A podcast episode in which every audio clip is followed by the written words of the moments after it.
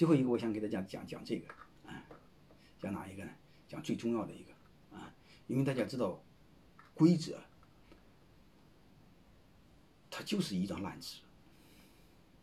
规则不能影响别人的行为，不能改变别人的行为，这个规则就是假的。如果规则不能形成文化，那就更是假的。所以在这种情况下，我们都要遵守规则，但你一定要知道，遵守规则都是很痛苦的，谁都不愿意遵守规则。人性是崇尚自由的，啊，飞扬跋扈，不愿意被约束，但是没办法。约束之即约束即自由，人人都被约束，人人才有自由。因为都不被约束，等于都没有自由。因为都想乱搞，你会发现都会相相互伤害，最终是都没有自由。还有一个，成长就是痛苦。我再更想说，成长等于痛苦。而且马云还有专门说过一句话：男人的胸怀等于你的痛苦，男人的胸怀是屈辱撑起来的。所以你想成长，你得忍受这种痛苦。就是在你建设董事会的时候，你会发现，你制定董事会规则的时候，他首先约束你的是大股东、大老板。如果这个事儿你做不了，你公司根本伟大不了。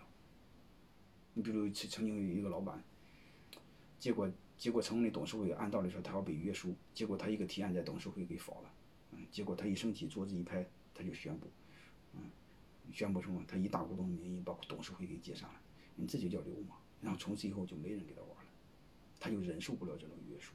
换句话说，他没有这种胸怀承受这种痛苦，然后他家企业就不用说了，啊，高度就到这儿了，慢慢一定不了了之。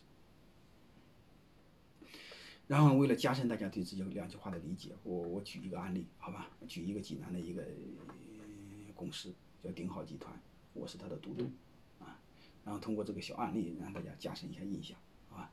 然后这个鼎好这个家企业的老板叫韩正，啊，韩董事长是非常明白的一个人吧？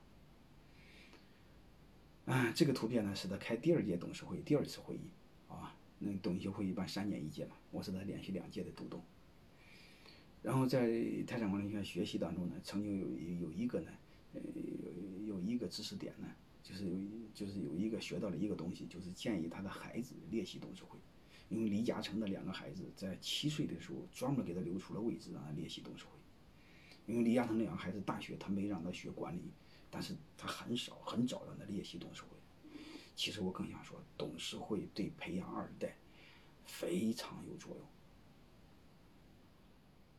用。然后他就让他的孩子列席董事会，因为孩子小学一年级的根本坐不住，啊，所以每次开会之前先让他去厕所尿尿，要不然开会的时候不能乱出去啊，你怎么办呢？啊，然后有时候每次开完会之后，问他之后有什么感想，他说很无聊，无聊至极。你的啥听不懂啊？又又不让他玩，就趴那不能动，你说怎么办？然后最后开完会之后，我们就要投票啊。投票为了忽悠他怎么办呢？我们投票，他也得投票啊。嗯，这样他才他才有兴趣嘛，有积极性。投票给他个假票，让他投他就投嘛。啊啊，就这样。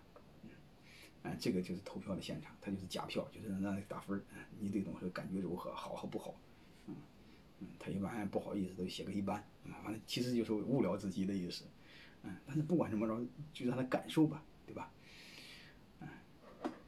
这个这个事儿更大点儿，好吧？就是第二届、第三次，这这是这个是第二届第二次董事会投票，第三次投票我没拍啊，但是这个故事发生在第二届第三次会议上，也是投票也是这么投的，都投了，但他投的是假的，我们投的是真的。投的啥？大概是什么意思呢？就是大概就是就是，其实就是去年就是今二一二年的年度工作报告啊，还有预算需要董事会来批，因为他的报告质量不怎么样，预算就不批，给否了，否了。当时监事会是要唱票的啊，一个不同意，两个不同意，给否了。否了之后，这伙计他可他可没有经历过他爹的提案被否了。这个都是这他这孩子可没有经历过，啊，痛苦至极，他就不知道发生什么事了，啊，会他会他他他就会担心是不是他爹被弄下来了，他爹弄下来的时候他家怎么办？他家是不是就没饭吃了？就担心这个事儿。但是中午呢，那个我开董事会，中午他要请吃饭呢，啊几个董董董啊董事要在一起吃饭，但是我没没想那么多，因为我们我们不知道对这孩子压力这么大，哎，怎么办？吃饭的时候就发现这兄这这小子就趴在桌子上，我就发现就这照片是我拍的，趴那不说话，啊，郁闷至极，啊，这个后来这个这个就问他怎么回事，然后就开始哭，啊，后来才知道是把孩子给伤了。